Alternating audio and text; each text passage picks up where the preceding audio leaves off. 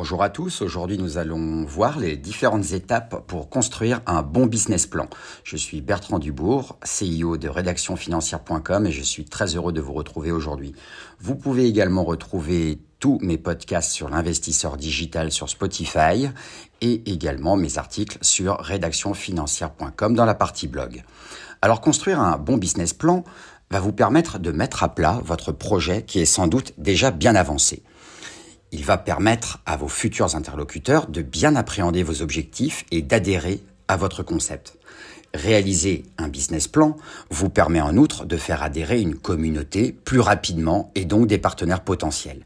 Un business plan original et simple doit être néanmoins très qualitatif et respecter cette étape incontournable. Pour construire ce business plan, vous devez séduire votre auditoire tout au long du parcours de lecture ou de présentation. Pensez donc déjà investisseur. La première étape du business plan, c'est la présentation du projet et de l'équipe. Le business plan s'adresse à un lectorat qui découvre votre projet finalisé. Il faut donc commencer par une présentation synthétique.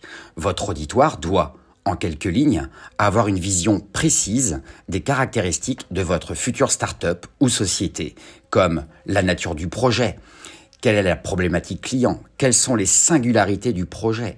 Quelle est la promesse que vous allez faire à votre client? Le potentiel, quel est l'intérêt du projet? Quel est le secteur d'activité? Et enfin, la présentation de l'équipe et de ses compétences.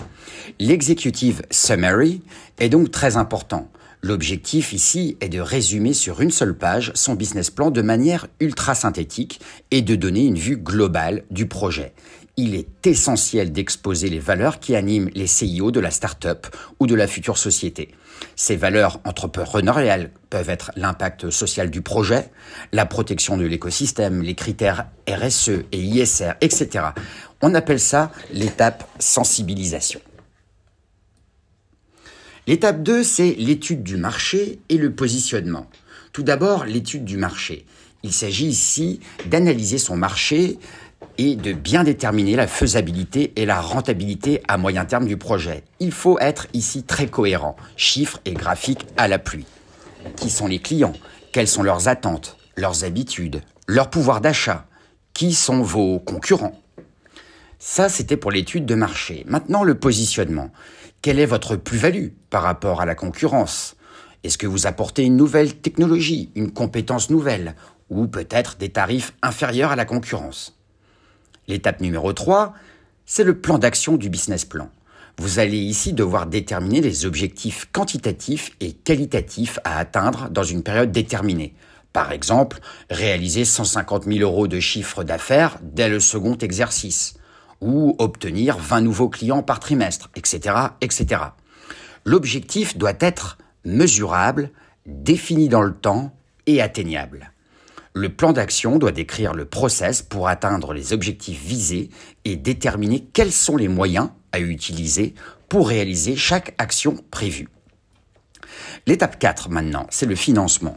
Les business plans sont réalisés pour démarcher des banquiers, la plupart du temps, ou des plateformes de financement participatif de type crowdfunding. Ils font donc adapter le contenu et la forme du business plan à vos investisseurs potentiels. Il faut préciser ce que vous recherchez et la destination des fonds qui vont être collectés. L'étape 5, établir un bon prévisionnel. Le business plan comporte une partie relative à l'étude financière du projet. C'est une proposition d'analyse comptable via quelques tableaux sur une période qui s'étale sur trois ans. Vous allez trouver dans un prévisionnel le compte de résultat, le bilan, le tableau de trésorerie et un plan de financement. L'étape 6, c'est la validation du business plan il est impératif de faire valider le positionnement de votre offre auprès de vos clients potentiels. C'est d'ailleurs la priorité number one. Les échanges directs sont cruciaux dans cette étape. Pour que votre modèle fonctionne, votre offre doit correspondre aux attentes de votre future clientèle. C'est le B à bas. Il ne faut pas hésiter à solliciter un maximum d'avis pour obtenir des analyses de la part de personnes compétentes ou qui n'ont aucun rapport avec votre projet.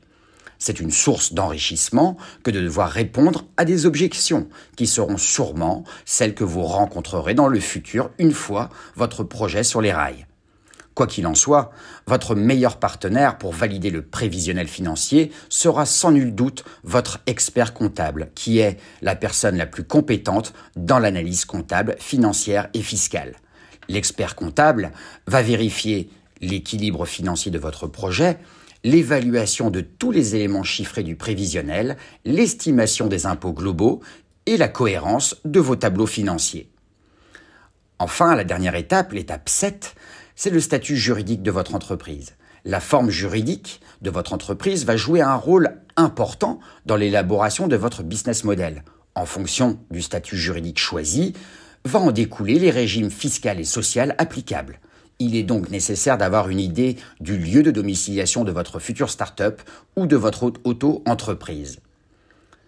Pour conclure, les points à retenir pour établir un bon business plan sont les suivants il faut faire rêver vos lecteurs. Enfin, il faut mettre en valeur votre valeur ajoutée. De plus, il va falloir chiffrer vos données pour donner une image de sérieux. Encore, soyez synthétique et percutant. Et enfin, dernier point à retenir, entraînez-vous à présenter votre business plan le plus possible. Voilà, j'espère que cet article et ce podcast vous aura plu. Je vous dis à très vite sur l'investisseur digital. Ciao ciao Thank you.